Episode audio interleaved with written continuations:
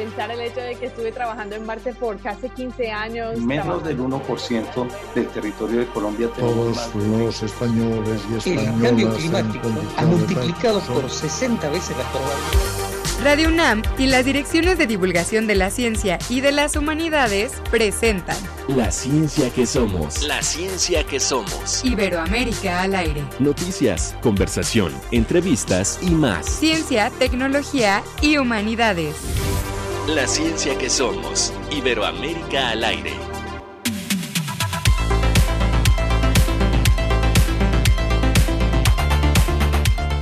Muy buenos días, como siempre me da muchísimo gusto darles la bienvenida a esta emisión. Hoy es 2 de febrero, posiblemente nos va a estar escuchando el 3, el 4, pero el 2 de febrero, al menos en México, y queremos saber en qué otros puntos de nuestra región, pues es un día gastronómicamente especial, tamalísticamente especial, el Día de la Candelaria, en donde aquellos que tuvieron un niño Dios en la rosca el 6 de enero, tienen que cooperarse para los tamales. Así es que si ustedes tienen sugerencia de, si ya comieron tamal o qué tamal van a comer, de qué sabor, en qué lugar les gusta más, si hay vegetarianos, si hay opciones diferentes, es la oportunidad para que nos lo cuente aquí en la ciencia que somos. Esta producción que hacemos de entre eh, la, la, Dirección General de Divulgación de la Ciencia y la Dirección General de Divulgación de las Humanidades. Quiero aprovechar de forma muy especial para saludar a nuestros amigos de Radio Zacatecas en el 97.9 de FM del Sistema Zacatecano de Radio y Televisión. Ellos nos transmiten justamente los sábados a las 4 de la tarde y a ellos los felicitamos por adelantado porque el próximo 24 de abril van a cumplir 40 años al aire. Un abrazo hasta nuestro querido y sufrido estado de Zacatecas. ¿Qué le tenemos preparado para hoy?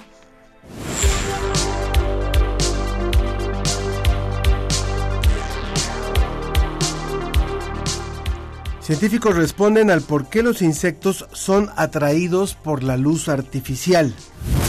Le contaremos cómo se han comportado las enfermedades respiratorias en este periodo invernal. ¿Qué les dice la palabra polarización? La Fundación del Español Urgente la nombró la palabra del año 2023 y vamos a hablar de lo que implica su significado para la política y la situación social que vivimos. ¿Por qué el sapo cruzó el camino? Con una edición con temas muy ecológicos, la revista Como ves de febrero nos cuenta de los animales que tienen que cruzar las carreteras. Y bueno, si podemos eh, resolver alguna duda, eh, hágalo, hágalo saber, por favor, comuníquese con nosotros. Yo soy Ángel Figueroa y los invito a que nos escriba por el WhatsApp al 55 5406 5762. Nos gusta mucho recibir sus mensajes. También vía telefónica nos puede llamar al 55 5171 3733 o en el Facebook, en la ciencia que somos, en donde va a poder ver usted este programa a partir del próximo lunes, del, del lunes 5 de febrero o en X arroba ciencia que somos. Son nuestras vías de contacto. Haga con nosotros este programa como siempre, que es para nosotros un privilegio. Y de pasadita nos cuenta de qué tiene antojo, de qué tamal tiene antojo el día de hoy. Desde España, el informe de la Agencia Iberoamericana para la Difusión de la Ciencia y la Tecnología, DICIT, con José Pichel.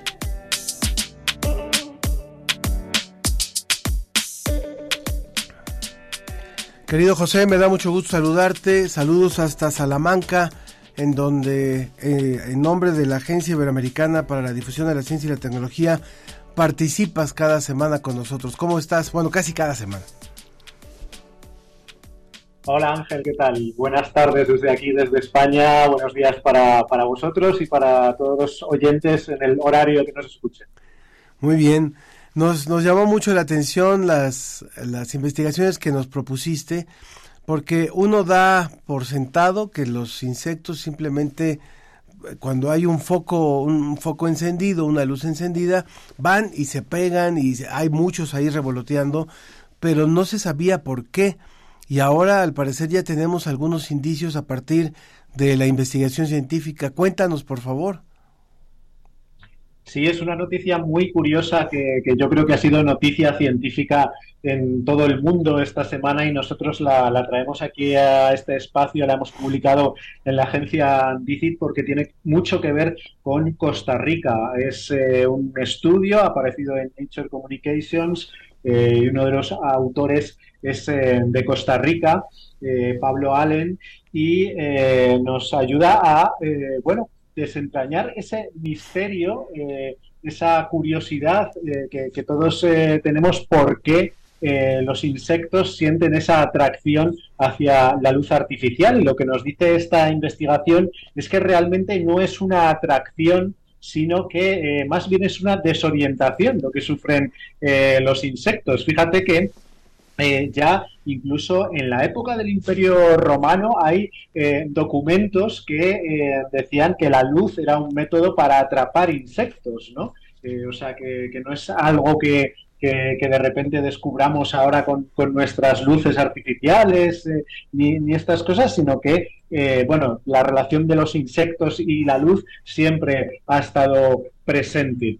En esta investigación, eh, que como digo eh, se ha desarrollado en buena parte en Costa Rica, también en otros países como Estados Unidos o el Reino Unido, eh, los científicos han utilizado muchos medios, han utilizado cámaras infrarrojas para estudiar cómo se comportan los insectos tanto en condiciones de laboratorio como en su entorno natural. Eh, y han analizado toda esa relación que establecen con eh, las luces, estudiándolo de diversa manera y además con muchos insectos, con una gran variedad desde polillas, libélulas, eh, moscas, bueno, toda la variedad de insectos que nos podamos imaginar, porque realmente a todos les ocurre lo mismo. Y lo que han descubierto es que realmente los insectos no van a la luz de una manera frontal, es decir, su objetivo no es ir hacia la luz artificial, sino que lo que hacen es inclinar el dorso en relación a esa, a esa luz.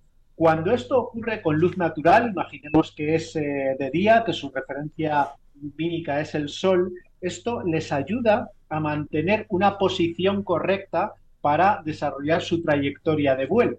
Sin embargo, ¿qué es lo que ocurre eh, con las luces artificiales? Bueno, eh, en este caso, esto les induce a una trayectoria errática. Eh, normalmente eh, pues, tenemos muchas luces artificiales distintas y lo que ocurre es que los insectos acaban desorientados, incluso les llega a provocar vértigo y con, esa sensación acaban pegados a las luces, acaban tan desorientados que lo que hacen es eh, marchar directamente hacia la luz. Pero ese no era su, su objetivo, ese no es su objetivo inicial, sino que es efecto de esa desorientación según estos investigadores. Vaya, sigue, sigue siendo enigmático. Todavía hay mucho por descubrir ahí porque no, no, no termina con esta investigación. Hay mucho por investigar todavía.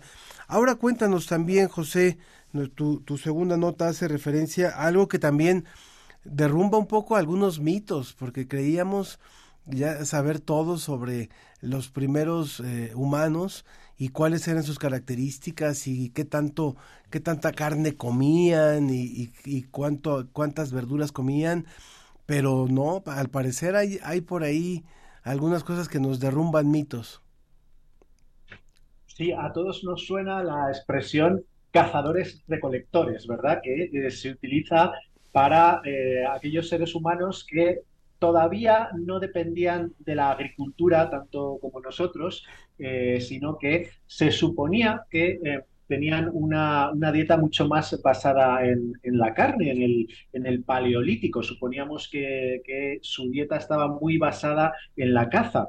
De hecho, hay modas dietéticas ahora que se basan en estar, bueno, en tener mucha riqueza de proteínas porque se supone que ese es nuestro origen hace más de 10.000 años cuando la agricultura no se había desarrollado como ahora. Se supone que esa dieta paleo, esa paleodieta eh, tendría que estar eh, basada sobre todo en carne. Sin embargo, hay una investigación eh, muy curiosa, muy interesante que hemos conocido también recientemente que publicamos en, en porque eh, está eh, basada en un estudio realizado en Perú. Eh, han analizado los restos de 24 individuos que son de los primeros pobladores de los Andes. las fechas abarcan entre hace 9.000 y 6.500 años y es cierto que los arqueólogos dicen que parte de su dieta sí dependía de la caza de grandes mamíferos en, aquella época. Sin embargo, cuando han hecho un análisis eh, más profundo basado en isótopos estables, comprueban que el 80% de su dieta era vegetal, que tan solo el 20% de, de esa dieta estaba basada en la carne. Esto es eh, totalmente opuesto de lo que pensábamos eh, que ocurría precisamente antes de, la agricultura. Entonces, los científicos dicen que al menos, al menos en esta zona de los Andes, al menos eh, con estas poblaciones asentadas hace miles de años en Perú, esta idea tiene que cambiar, esta idea no es exactamente así. todo esto viene de excavaciones realizadas en 2018 y de todos los análisis posteriores que, se han desarrollado y que, como digo, se basan sobre todo en esa química de isótopos estables, pero eh, también en muchas otras pruebas. Eh, los científicos han analizado restos de plantas, han analizado, por ejemplo, el desgaste dental de eh, los pobladores de, aquella época que se han podido recuperar en esos enterramientos y comprueban que esto solo se explica por una dieta mucho más basada en vegetales que en animales. Así que estaríamos ante una economía que todavía es recolectora, es decir, no es una economía agrícola, y aún así esa recolección estaba mucho más basada en plantas, en elementos vegetales que en animales. Pues es, es muy interesante lo que se va conociendo día con día en este en la investigación científica. Fíjate que en torno a la primera nota ya nos escribió Gabriel del Corral. Él dice, oh, la luz afecta el sentido de orientación de los insectos, lo vi en un documental hace varios años. Y creo que esto a mí me retomaría, para antes de despedirte, eh, querido José, pues que finalmente somos eh, contaminadores también lumínicos. Entonces, sobre todo si pensamos en los insectos, los insectos también aportan un beneficio, son ellos incluso polinizadores, son, eh, nos, nos ayudan a mantener un ecosistema. Y creo que es muy importante en las zonas, por ejemplo, de campo, no atiborrar de luces artificiales, ¿no? Porque podemos ver en estas zonas de campo donde de repente llega la, la, iluminación eh, artificial, llegan los grandes focos de, del sistema de, de, iluminación y entonces ya se pueden alterar estas rutas que ellos siguen y finalmente alterar también el sentido de polinización que ellos hacen. Creo que si sabemos utilizar de forma adecuada la iluminación, no, no usar iluminación innecesaria ni tampoco contaminar, que esto también afecta hasta para la observación astronómica. Por ejemplo, eh, cuando, cuando estamos en estas zonas tan contaminadas de luz, pues es difícil ver las estrellas. En fin, hay que, hay que tener una, un punto medio entre lo que es la seguridad y entre lo que es la, el exceso de iluminación. No sé qué piensas. Desde luego que sí, eh, no somos conscientes de todos los impactos que tenemos en la naturaleza todavía. Investigaciones como estas ayudan a, aclararlo, eh, pero mm, probablemente eh, todos los impactos que tenemos en muchos sentidos, y el de la contaminación lumínica es uno de ellos, el de la contaminación acústica podría ser otro, y por supuesto la contaminación que tiene que ver con, con elementos químicos y demás eh, creo que es, es, así, somos más conscientes, eh, yo creo, ¿no? Eh, el impacto que tenemos es realmente muy fuerte y en el caso de, los insectos se está constatando también la desaparición de, muchísimos insectos en cuanto a su cantidad y no sabemos cuál es la, la, causa última de, que esto esté sucediendo, ¿no? Tenemos muchas teorías, muchas hipótesis y quizá, bueno, la razón última puede estar en este tipo de, cosas que no son tan evidentes, que no son eh, lo que nos imaginamos, ¿no? Así que, eh, desde luego, la investigación científica está para aclarar todo eso y mientras eh, procuramos alterar el medio lo menos posible, seguramente nos vaya mucho mejor. No está de más recordar lo que está pasando en, a nivel mundial con la depredación de las abejas, por ejemplo, ¿no? O sea, esta, este, esta posible extinción o esta reducción tan notable de abejas que finalmente va a afectarnos, va a afectarnos y ahí lo está, ahí seguimos, ahí seguimos este echándole más fuego a la leña. Eh, pues más leña al fuego, perdón. Pues muchas gracias, mi querido José. Gracias por estar, por haber estado hoy con nosotros. José Pichel de la agencia DICIT. Muchísimas gracias a, vosotros, Ángel, eh, como siempre. Y nada, recordar a los oyentes que estas eh, noticias y otras muchas relacionadas con ciencia y tecnología de Iberoamérica las tienen en la Agencia Iberoamericana para la Difusión de la Ciencia y la Tecnología, DICIT, en www.dicit.com. Gracias, José. Un abrazo. Un abrazo, Ángel. Descubre los secretos del océano. Aqua, Aqua, Aqua, Aqua, una película en realidad virtual que te sumerge en un extraordinario viaje submarino. Ven a Imaginare en el Museo Universum de la UNAM. Aqua, una producción de inmersión salvaje. La ciencia que somos. Iberoamérica al aire. Continuamos aquí en la ciencia que somos. Les repito nuestros, nuestras vías de contacto en el WhatsApp 55 5406 5762. También a través de la vía telefónica en donde nos puede llamar al 55 51 713733 o en Facebook en arroba en la ciencia que somos o en X arroba ciencia que somos. Ya está con nosotros el doctor Arturo Galindo. Él es investigador en ciencias médicas de la Subdirección de Epidemiología Hospitalaria y Control de Calidad de la Atención Médica en el Instituto Nacional de Ciencias Médicas y Nutrición Salvador Subirán. Bienvenido doctor, gracias por estar con nosotros. Eh, gracias, buenos días, gracias por la invitación. Muy buenos días. Bueno, eh, este programa, doctor, se transmite en distintos puntos del país, en distintas partes de México, pero también en algunos otros eh, estaciones de la región de América Latina, en donde estamos predominantemente en la zona norte, pues en el invierno, ¿no?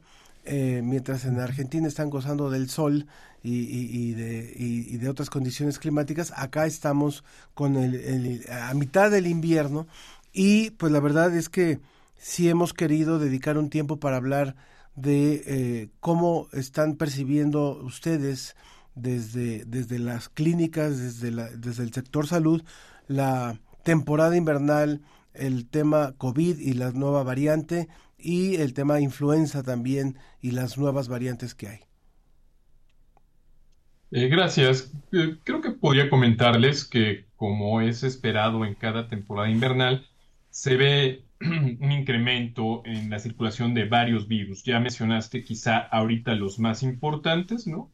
tradicionalmente es la temporada que llamamos de influenza, aunque pues en los últimos años también hemos tenido actividad de COVID. Eh, pero importante mencionar también que no son los únicos virus y que quizá gracias a una mayor disponibilidad con todo lo que ha pasado en los últimos años de pruebas de diagnóstico, somos más conscientes de algo que también ya se conocía, pero que no teníamos tan presentes como algunos otros virus respiratorios que también pueden cocircular durante estas temporadas y nada más mencionaría como uno de los importantes a tener ahora en consideración al virus respiratorio sincicial.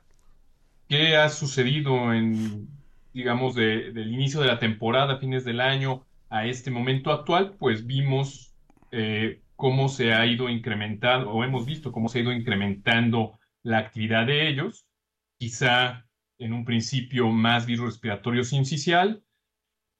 Ahora ya a principios de este año más actividad de influenza y un poco más actividad de COVID que lo que habíamos tenido en semanas previas. En una situación que afortunadamente, eh, si nos comparamos con otros años, no ha sido una temporada hasta el momento de mucha intensidad. La temporada de influenza parece que va a ser más eh, moderada que lo que fue influenza el año pasado, que tuvimos muchos casos, afortunadamente no tantos casos graves.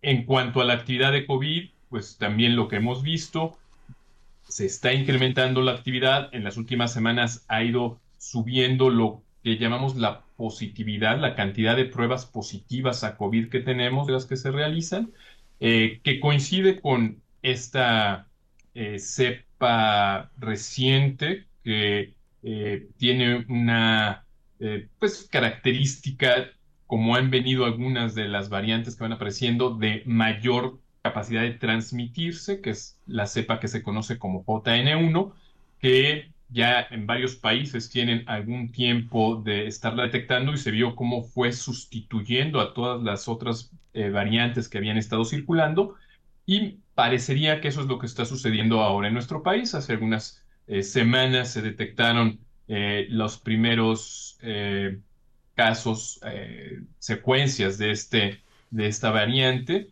y conforme han ido pasando las semanas, la proporción en comparación con las otras, pues eh, se ve que lo ha ido desplazando prácticamente ahorita, pues esta variante, aunque no tenemos tantas detecciones, tantas secuenciaciones, pero prácticamente está llegando al 80% de los estudios que se están realizando. En esta última cepa también quisiera comentar que si bien es una cepa más transmisible, se transmite con mayor facilidad, eh, afortunadamente, al momento no se ha visto que tenga un comportamiento en cuanto al desarrollo de la enfermedad diferente de lo que habíamos estado viendo. No parece dar una mayor frecuencia de casos graves, no parece variar mucho en las manifestaciones clínicas que ya estamos acostumbrados a ver con, la, con las variantes Omicron. Quizás sí eh, hemos estado viendo que en este nuevo contexto en el que estamos, con una población con infecciones previas, con vacunas, las pruebas de antígeno tardan un poco más en hacerse positivas porque tenemos menos virus en nuestras vías respiratorias por esta respuesta que ya hemos ido armando entre todos como comunidad con las exposiciones a vacuna o enfermedad previa, como comentaba. Eh, pero fuera de eso, afortunadamente, Tampoco se ha visto un incremento ahorita en casos graves. No quiere decir que no los haya. Sí los hay, pero afortunadamente no en una frecuencia elevada y sobre todo se están presentando en aquellas personas que están en grupos con una mayor vulnerabilidad, que también ya me parece que los identificamos con mayor facilidad y que es a donde habría que enfocar con mayor intensidad todas las medidas de prevención que hemos aprendido en estos años. A, mí me gustaría muchísimo, estamos hablando con el doctor Arturo Galindo del Instituto de Nacional de Ciencias Médicas y Nutrición Salvador Subirán. A mí me gustaría muchísimo que pudiera comentarnos justamente de este último punto del que estaba hablando, que es eh, estas esta población un poco más vulnerable que se ha, que han detectado en esta ocasión, o sea, los rangos de edad en donde se han presentado un mayor número de casos, porque finalmente, bueno, todos debemos de seguir con las medidas precautorias, pero, pero ¿dónde se está presentando más esto? Sí, eh, eh, casos no graves se presentan a lo largo de varios grupos de edad, pero sí debemos de ser eh, más cuidadosos con y se empieza a despegar alrededor de los 70, 75 años, el que incrementa la posibilidad de tener una enfermedad que requiera atención hospitalaria. La edad es uno de los primeros puntos a tener en consideración. También hay una serie de eh, condiciones de salud que muchas veces se tienen previamente, personas con enfermedades crónicas, sobre todo aquellas que no están en un control, llamemos diabetes mellitus, problemas de falla del corazón, en particular para eh, COVID-19, hipertensión arterial, las personas que tienen una obesidad importante y condiciones también en las cuales el sistema inmune pudiera estar con una actividad menor, como algunas enfermedades o enfermedades que requieran algún tratamiento que necesitamos bajar las defensas, como son las enfermedades autoinmunes o algún tipo de terapia terapia para ciertas enfermedades oncológicas y hematológicas. Y aunque esta no es una enfermedad, pero creo que también es importante mencionar una condición natural, normal, fisiológica, pero que da un estado inmunológico bien particular, muy bonito por un, por un lado, pero para tener más cuidado con estas infecciones, que es eh, eh, el grupo de mujeres embarazadas, que deben de tener pues, particular atención si es que desarrollan algún tipo de síntomas, simplemente para tener seguimiento. No estamos viendo tantas hospitalizaciones en estos grupos, sobre todo es en los grupos de, edad, pero todos estos que has mencionado y que seguro se me haya escapado, es importante eh, poner mayor atención. Hay un punto también muy importante que me gustaría que comentáramos, doctor, que es el del número de, vacunas que se han eh, puesto de COVID en esta, en esta temporada. Si bien eh, se sabe que es un número muy reducido, muy reducido frente a la protección que se había tenido, por ejemplo, para, para el invierno pasado. Sí, eh, y es un fenómeno que no solo estamos viendo aquí en México, es un fenómeno que estamos viendo alrededor del mundo, en donde pues con esta misma evolución que ha tenido la, pandemia, ya no vemos casos tan graves, pues no todo el mundo ya está tan al pendiente de eh, tener su esquema de vacunación al corriente. Eh, afortunadamente ahorita hay vacunas disponibles y la recomendación es que estas personas, sobre todo estas personas en los grupos que ya hemos mencionado, si actualicen su esquema. Si ya tienen un antecedente de vacunación y ha pasado seis más de seis meses, más de un año, es muy conveniente que ahorita que hay algo más de circulación y que hay vacunas disponibles, aprovechen y se pongan un eh, refuerzo o actualicen su esquema. Ya, ya no queremos decir refuerzos, pero vamos a decir que actualicen su esquema de vacunación contra la COVID. Y yo también les, les sugeriría, aunque no es indispensable, pero eh, personas que en particular a lo mejor no están en estos grupos, pero que tienen contacto importante con, con personas que están en los grupos vulnerables porque necesitan cuidarles, les dan atención, etcétera, pues también sería muy conveniente que se protegieran eh, eh, con una actualización de su esquema de vacunación. Muy bien, pues le quiero agradecer muchísimo, doctor Arturo Galindo. ¿Alguna recomendación que pueda hacer usted eh, frente a, lo, a la temporada en la que nos encontramos? Mucho de lo que las autoridades de salud han estado eh, diciendo. Si se tienen síntomas, eh, protegerse, usar cubrebocas, ventilar bien las áreas, aislarse un poco, sobre todo si convivimos con personas vulnerables. En el grupo de personas vulnerables, si vamos a lugares concurridos, con poca ventilación, utilizar el cubrebocas, actualizar el esquema de vacunación, mantener en el mejor control que podamos las enfermedades eh, crónicas y en todos los grupos, si tenemos alguno de estos cuadros respiratorios y no hay una buena evolución, buscar eh, atención médica, esto es, si se prolonga en el tiempo, si los tratamientos para controlar los síntomas como fiebre, etcétera, no están funcionando o se van agregando vómitos, complicaciones, alteraciones en el estado de despierto, etcétera, buscar atención médica en forma temprana. Pues muchas gracias, muchas gracias por haber participado con nosotros en esta en esta entrevista, doctor Arturo Galindo Fraga del Instituto Salvador Nacional de Ciencias Médicas y Nutrición Salvador Subirán. Muchas gracias. Al contrario, muchas gracias y buena, eh, buenos días a todos y a todas. Continuamos. La ciencia que somos, la ciencia que somos. Entrevista.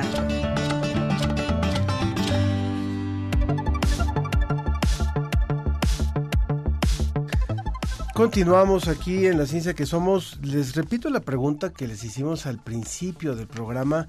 En México, por lo menos, hoy es un día de mucha convivencia en la cual hay que tener también precaución. Cuando lo que nos decía ahorita el doctor Arturo, finalmente, eh, si está toda la familia y hay personas mayores o personas vulnerables, pues hay que tener cuidado, hay que, hay que ser prudentes frente a esta temporada invernal. ¿Por qué es, por qué es importante? Porque es un día de festejo para algunas familias con el tema de los tamales. Es que los invitamos también a que nos contara un poquito cuál era su tamal favorito y de qué iba a, a, comer hoy. Entonces les recuerdo en el WhatsApp 55 54 06 57 62. También en cabina el teléfono 55 51 71 37 33 y en el Facebook La Ciencia que Somos o en X arroba Ciencia que Somos. Les voy a decir, yo conozco unos tamales vegetarianos que vendían antes en Tepoztlán, deliciosos, pero que ya los quitaron. Pero bueno, no sé. Ya tenemos hoy a nuestro, a nuestro siguiente invitado y me da muchísimo gusto. No vamos a hablar de tamales, desgraciadamente, doctor José Luis, pero sí, sí le puedo preguntar, sí te puedo preguntar cuáles son los que más te gustan. Eso sí, el doctor José Luis Velasco del Instituto de Investigaciones Sociales de la UNAM, bienvenido. Muchas gracias, buenos días. Eh, sí, tengo una opinión muy fuerte y muy prejuiciosa sobre los tamales. Soy chapaneco. Pues me encantan los tamales chapanecos, los de mole chapaneco. y eso me impide juzgar con imparcialidad el resto de los tamales. Para mí tamales son los de Chiapas. O sea, los ¿cuáles son los otros? Los otros no existen contra los chiapanecos, ¿no? Digamos, son los chiapanecos y los otros. Exacto, exacto. Y los intentos de tamales. Pero, hay una gran riqueza de tamales en México, hay que saborearlos, disfrutarlos. Luego te vamos a pedir algún tip para poder comer buenos eh, tamales chiapanecos en la Ciudad de México, por ejemplo, porque luego no se encuentran, no es tan fácil. No es fácil. No, yo, yo no podría dar un tip. Soy, muy prejuicioso. en, diciembre pasado andaba yo por Chiapa de Corzo y probé unas cosas deliciosas ahí, bueno. Sí, son muy ricos. Bueno, pues desgraciadamente con, con el doctor José Luis no vamos a hablar de tamales, sino de un tema, de una palabra que es eh, verdaderamente sorprendente cómo se popularizó, cómo estuvo en el discurso público, en, en los medios de comunicación, en los discursos políticos, que era la palabra polarización. Fue considerada como la palabra del año en el 2023 y por eso justamente es que quisimos invitar al doctor José Luis para, para conversar acerca de esto.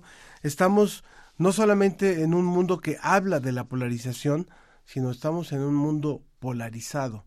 Primero podríamos hablar un poquito de cómo surge este concepto de la polarización, que sabemos que, que no surgió a partir de una cuestión política o sociológica, sino tenía otra implicación y después ya se, se adoptó para el lenguaje eh, social. Cuéntanos, por favor, José Luis. Sí, tiene un origen popular y científico, ¿eh? de, la física, de, mm, la, de geográfico, de los polos, pero en el discurso político en particular se desarrolló durante la Guerra Fría. Era un lugar común, y lo sabemos muy bien, que el mundo en ese entonces, durante la Guerra Fría, era un mundo bipolar, por oposición a los, a los otros eh, balances de poder. El balance de poder durante la Guerra Fría bipolar, el mundo soviético, el mundo liderado por Estados Unidos, el mundo comunista, el mundo capitalista. Nunca fue perfecta la bipolarización. Había otros polos menores, pero predominaba, predominaba eso. Por otro lado, también tiene un origen el término en, el, en la democracia era muy extendida la opinión, sigue siendo muy extendida entre especialistas y el público, que la democracia tiende hacia el centro. Los partidos políticos, los líderes políticos, no se preocupan tanto por convencer a sus fervientes seguidores, esos ya los tienen seguros, sino al centro. Entonces la disputa política es por el centro de la, del electorado y, cada partido, aunque trataba de mantener su identidad, buscaba sobre todo llegar a ese punto. Entonces había una convergencia. Con el fin de la Guerra Fría y con la transición a la democracia en muchas partes del mundo, se pensó que habíamos llegado ya a una cómoda pero aburrida etapa de centralismo político, de moderación política. Se acabó la, bipolaridad del, mundo del, propio de la Guerra Fría y se impuso en los regímenes políticos la búsqueda del centro, la, democracia. Entonces, yo, yo ubicaría ahí el, el, debate, la discusión actual sobre la, la polarización política, es, yo diría, una añoranza por ese ideal que no se realizó o que se realizó por poco tiempo, que sin embargo dejó herencias muy, muy valiosas que ahora vemos desgraciadamente se están negociando. Eso, eso querría decir entonces que el ser humano es por naturaleza dicotómico, o sea que se plantea o esto es negro o es blanco, o esa es una, una costumbre adoptada. Yo diría que es un producto histórico. Es difícil hablar de la naturaleza. La naturaleza humana, desde luego, permite todo tipo de arreglos, de actitudes. Y de matices, desde el amor al odio, pasando por todo lo que esté en medio. Entonces, tiene un origen, si queremos ponerlo así, natural, pero no es lo único que crea la naturaleza. La naturaleza crea una gran variedad de culturas, de puntos de vista, de opiniones, de actitudes, de conducta, etcétera, etcétera. Entonces, hay algo, algo más histórico. Pero yo creo que es muy importante, no sé si me adelanto al tema, precisar un poco qué estamos queriendo decir cuando hablamos de polarización política, porque se usa mucho en el, en el discurso. Es de las, de las palabras más socorridas.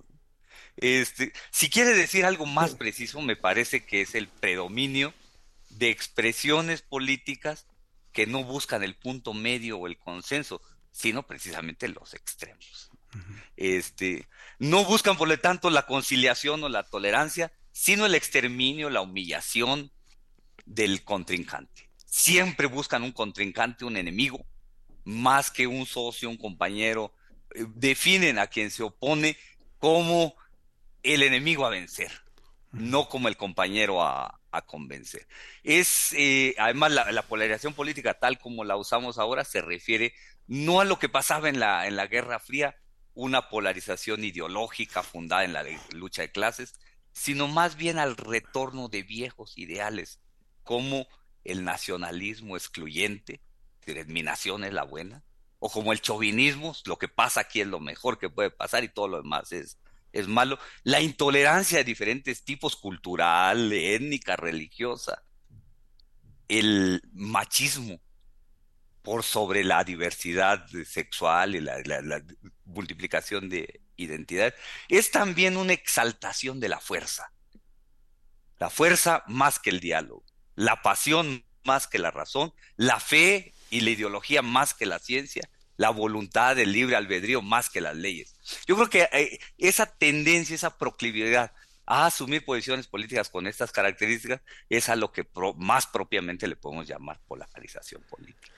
En el caso de eh, nuestro mundo cercano, vamos a llamarlo así, lo que vivimos, eh, vamos, nos vamos acercando, ¿no? De lo que, de lo que ha estado ocurriendo a nivel mundial a lo que ha existido, lo que ha pasado en los últimos, en los últimos ocho años, por ejemplo, en los Estados Unidos, con esta, eh, con el, con la presidencia de Donald Trump, con, con la, con el, el, uso del poder a partir también de una visión polarizada y después caeríamos en el caso mexicano.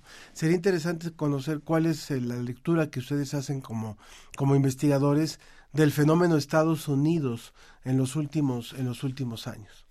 Es crucial lo que pasa en, en Estados Unidos, porque eh, por muchas razones es el modelo, es la principal influencia en el mundo y en particular en América Latina y en, y en México. hemos deplorado todo el crecimiento de posiciones extremistas como la representada, personificada por Donald Trump, que no es el único. Este, pero también hemos observado cómo se genera toda una inercia que tiende hacia los polos. Es decir, hasta los tolerantes se ven obligados a irse a, los polos.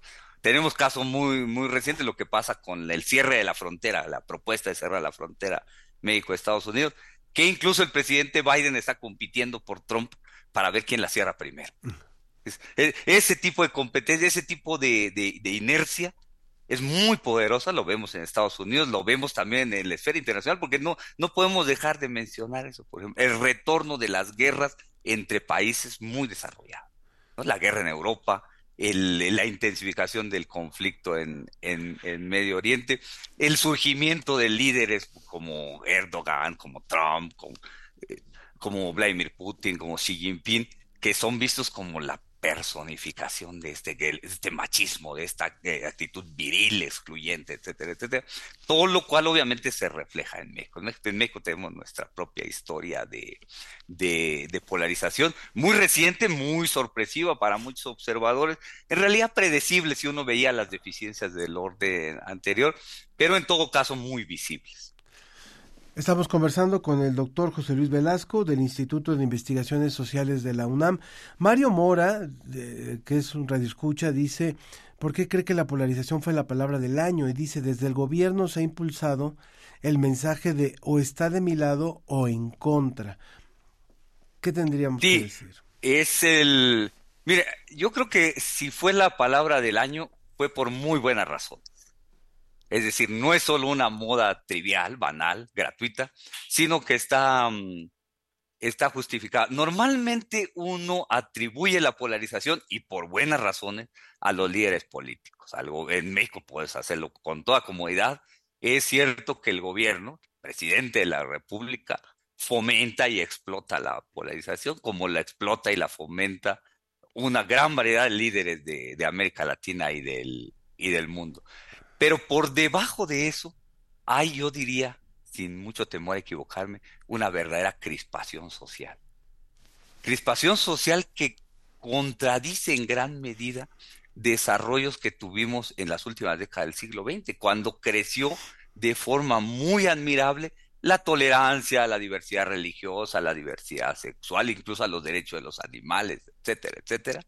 Y ahora está siendo suplantada por una actitud intolerante, eh, impaciente. Yo creo que eh, la clave de todo esto está en esa crispación, en esa crispación social. Ahí, ahí está el germen de los liderazgos intolerantes, extremistas, polarizantes. Digamos, los liderazgos polarizantes son, si me permiten usar una metáfora bastante extremista también, son como la fiebre o la pus. Son manifestaciones horrorosas, indeseables, de una enfermedad que subyace. Y creo que tenemos entonces que, entender esa, esa situación subyacente. Yo creo que es el.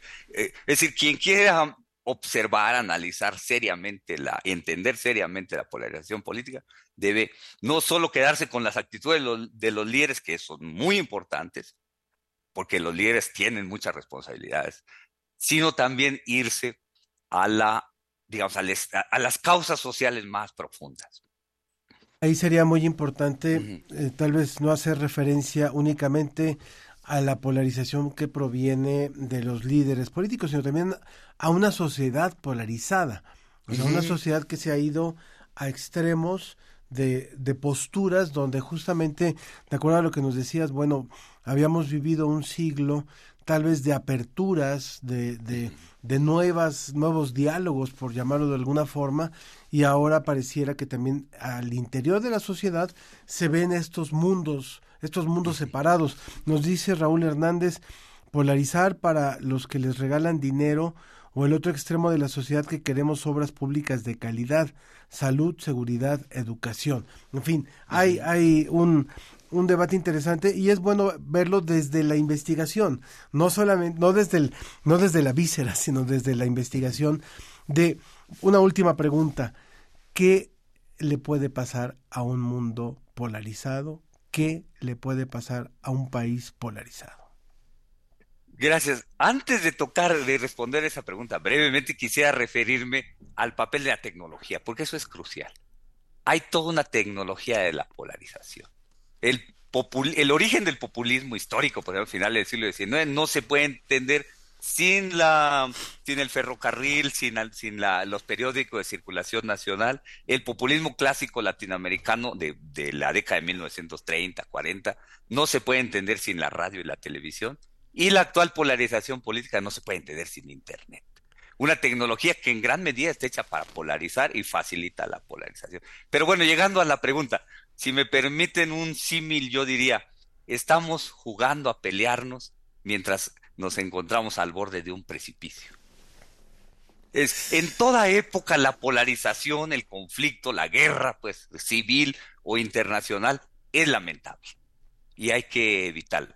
En la época actual es, es, ya no es lamentable, es realmente horrorizante. Estamos eh, por varias razones, al borde del precipicio, decía que puede hacer sucumbir ya no una cultura, ya no un país, ya no una serie, no una región del mundo, sino a la humanidad o por lo menos a la civilización humana. Tenemos dos grandes factores. Uno es, desde luego, la guerra nuclear, la amenaza de la guerra nuclear. Nunca los seres humanos habíamos tenido armas tan poderosas como ahora capaces de destruir tanto. Y la otra es la degradación ambiental nuestro ambiente ya no soporta más destrucción. es muy peligroso, estamos jugando a pelearnos mientras estamos al borde del precipicio. Qué buena reflexión. Pues muchísimas gracias. Realmente eh, ha sido un placer conocerte, doctor José Luis Velasco, del Instituto de Investigaciones Sociales de la UNAM. Esperamos tenerte muy pronto por, el, por acá, por el programa. Muchas gracias y que disfruten los tamales. Dice Elizabeth Bisuet, dice, aquí escuchando las reflexiones de nuestro invitado sobre la polarización, dice, y pasando a tópicos más terrenales, mis tamales favoritos son los de piña y zarzamora con queso. Bueno, esa bien es una forma de respirar. Gracias, gracias José Luis. Continuamos. ¿Cómo ves? Revista ¿Cómo ves?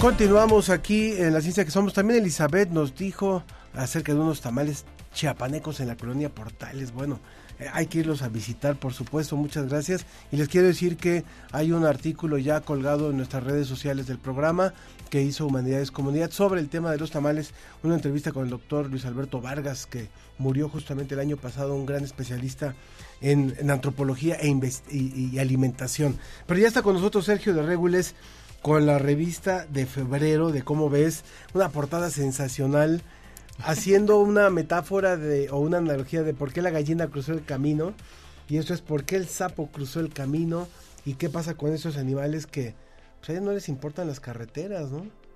Así es, tenemos el artículo principal de portada, se titula Carne de carretera y lo escribió Mijal Montelongo Huberman y habla de qué efecto tiene en un ecosistema cuando metes una carretera. Y no es desde luego solamente que los animales que traten de cruzar corren peligro de ser atropellados, sino que los efectos son mucho más complejos, ¿no? Y ella nos platica un montón de, eh, de, de, de problemas con esto. Por ejemplo, hay animales que van a querer estar en la carretera, por ejemplo, una lagartija que le gusta tomar el sol va a encontrar muy atractiva la superficie de la carretera calientita que está soltando calor poco a poco, ¿no? Y corre mucho peligro de ser atropellada. Otros animales, por el contrario, van a tratar de evitarla, ¿no? Si tú tienes un pájaro carpintero y al, borde de la carretera hay un lugar sin árboles porque se talaron para poner la carretera, pues el pájaro ya no va a ir para allá, con lo cual se reduce su hábitat. Y cuando se reduce su hábitat, también puede ser que pues los pájaros carpinteros no sabían que ahí iba a haber una carretera y estaban desperdigados por todo el terreno. Y cuando metes la carretera, escindes la población en dos. El pájaro carpintero como ejemplo, hay un montón de especies que no van a cruzar y eso puede hacer que dividas poblaciones en, en a lo mejor de un lado de la carretera quedaron este puros machos, ¿no? Como los dodos de la película de la Edad de Hielo, ahí va la última hembra, ¿no? Y, del otro no, y entonces de un lado se van a extinguir esos, esos animales. En fin, un montón de efectos muy interesantes de las carreteras y también sugiere ella pues cosas para hacer para mitigar los efectos, no los vas a eliminar y ni modo las carreteras ahí están y van a seguir estando. Eh, y cuenta de que hay carreteras que tienen pasos de fauna tanto por debajo de la carretera como por encima, hay varias formas de hacerlo y también nos dice que nosotros si vamos a viajar por carretera, pues tratemos de hacerlo en condiciones en que si acaso hay un animal por ahí en medio, pues podamos evitar atropellarlo, ¿no? Por ejemplo, no manejar tratar de no manejar de noche, no manejar cuando llueve, etcétera, etcétera. Ese es el artículo principal. Tenemos otro, este número nos salió muy ecológico y, muy de muros, lo dice Maya. Y ese, también tiene, tiene que ver también un poco con eso, las, las separaciones artificiales que ponen los seres humanos, ¿no? Que ponemos, ¿no? Absolutamente. Y el siguiente artículo, el segundo artículo, es de Rurik List y se, se llama Derriben ese muro y habla sobre el muro, pero el muro fronterizo. Y por supuesto, pues menciona también varios de estos mismos problemas que produce una carretera, porque el muro va a tener algunos de esos efectos también. Pero a mí me pareció muy interesante que Rurik además habla de los investigadores que de uno y otro lado de la frontera trabajaban en ecosistemas de ahí y que cuando no había impedimentos físicos para pasar, pues se visitaban, visitaban los proyectos unos de otros, se prestaban equipo, intercambiaban ideas y acababan colaborando y de ahí surgían un montón de colaboraciones internacionales interesantes interesantes. Y otro de los efectos del muro, aparte de todos los efectos sobre las especies, ha sido el sobre la especie científica, ¿no? Porque se han acabado un montón de oportunidades de colaboración. Me acuerdo, Rurik trabajaba el tema del, del, lobo mexicano, ¿no? Ah, pues creo que sí lo menciona por ahí, ¿no? Este, y, y también, bueno, él habla sobre todo de unas poblaciones de bisontes que eh, estaban a ambos lados de la frontera y que para beber se iban para un lado y para comer se iban para el otro y por supuesto pues ahora ya quedaron separados en dos poblaciones, una que tiene mucho que beber y otra que tiene mucho que comer, ¿no? Sí. Y es un problemón. Y el tercer artículo de este número súper ecológico eh, se, se titula De monos, escarabajos y plantas y le escribió una joven bióloga que se llama Carmen Vázquez Rivera. Y es un bonito ejemplo de todas esas relaciones, interrelaciones entre especies y empieza con los monos zaraguatos que en la selva básicamente después de comer y dormir hacen lo que mucha gente y muchas especies hacen, hacen popó. Y eso cae. Y, eso es un, lo que es popó para unas especies es un tesoro para otras. Por ejemplo, los escarabajos peloteros, que no solo están en el desierto, sino los hay en muchos ecosistemas. Y eh, que no, no solo usan el excremento como alimento, sino que además escarban, se los llevan a sus madrigueras, ahí se desperdigan las semillas que pueda traer el, excremento, además de que airean los, la, la tierra, vienen otras otras especies, en fin, es un bonito, es un bonito ejemplo de toda esa red de relaciones en un ecosistema, cómo dependen unos de otros, ¿no? Porque los escarabajos ayudan a que crezcan los mismísimos árboles de los que después se van a alimentar otras poblaciones de zaraguatos, etcétera. Está muy bonito el artículo. Seguimos con el concurso de fotografía. Ajá. ¿Cómo va la participación? Eh, no he checado, fíjate, porque yo creo que Maya es la que está recibiendo todo eso, pero aquí sigue la convocatoria todo el año. El concurso es cómo vemos y es para que nos manden fotografías científicas, cientificoides, básicamente lo que quieran, con un texto que lo relacione de alguna manera con la ciencia y pues muchas de estas saldrán publicadas en la revista, en las páginas centrales y algunas que no, posiblemente en nuestras redes sociales. Está, está muy divertido. Vale la pena recordarle al público que ya esta semana salió la revista digital, ¿no? Ah, salió nuestra revista digital, por fin. Se pueden eh, inscribir en www.comoves.unam.mx y ahí van a encontrar eh, no solo lo que ofrecemos normalmente, que es el, el artículo de portada y algunas secciones, sino ahí sí va a estar con la suscripción a la revista digital toda la revista desde diciembre de 1998 hasta ayer a la hora de la merienda. Ahora sí, en cualquier, en cualquier lugar que estén en el mundo van a poder ver cómo. Además. Pues muchas gracias, Sergio. Una gran invitación. También hay por aquí una entrevista con el doctor Jorge Herrera, que es el que está desarrollando el modelo este del barco que, que tuvimos expuesto aquí en Universum, eh, del Instituto de Investigaciones Antropológicas. En fin, hay, hay mucho, mucho que ver en cómo ves. Gracias, Sergio de Regules, por venir como cada mes a platicarnos sobre esto. Al contrario, gracias Ángel. Muchas gracias y gracias a quienes también siguieron comunicándose, como Blanca Silva, dice interesante análisis sobre la polarización, una forma de entender la dinámica que siguen grandes líderes sociales y que nos obligan al resto a ser partícipes aún sin darnos cuenta.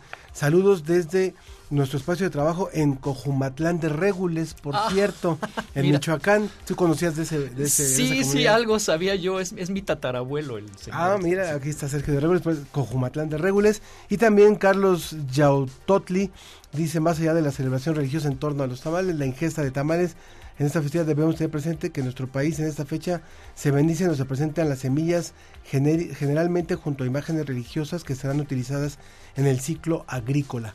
Larga vida a la herencia, de la herencia viva de nuestras culturas originarias. Pues gracias a todos los que hacen posible este programa.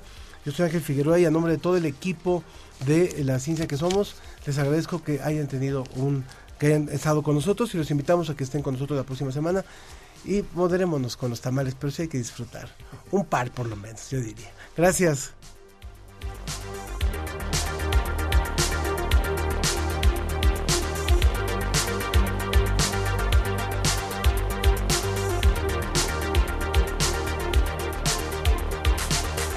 Esto fue La Ciencia que Somos. Iberoamérica al aire. Una coproducción de Radio UNAM y las direcciones de divulgación de la ciencia y de las humanidades. Agradecemos al equipo de producción. Producción general, Claudia Ogesto. Producción, Susana Trejo y Marían Trejo. Asistencia de producción, Bruno Vargas y Janet García. Realización y operación, Ricardo Pacheco. Por parte de la Dirección General de Divulgación de las Humanidades, Antonio Sierra. Agradecemos a los ingenieros de Radio UNAM. La ciencia que somos. Iberoamérica al aire.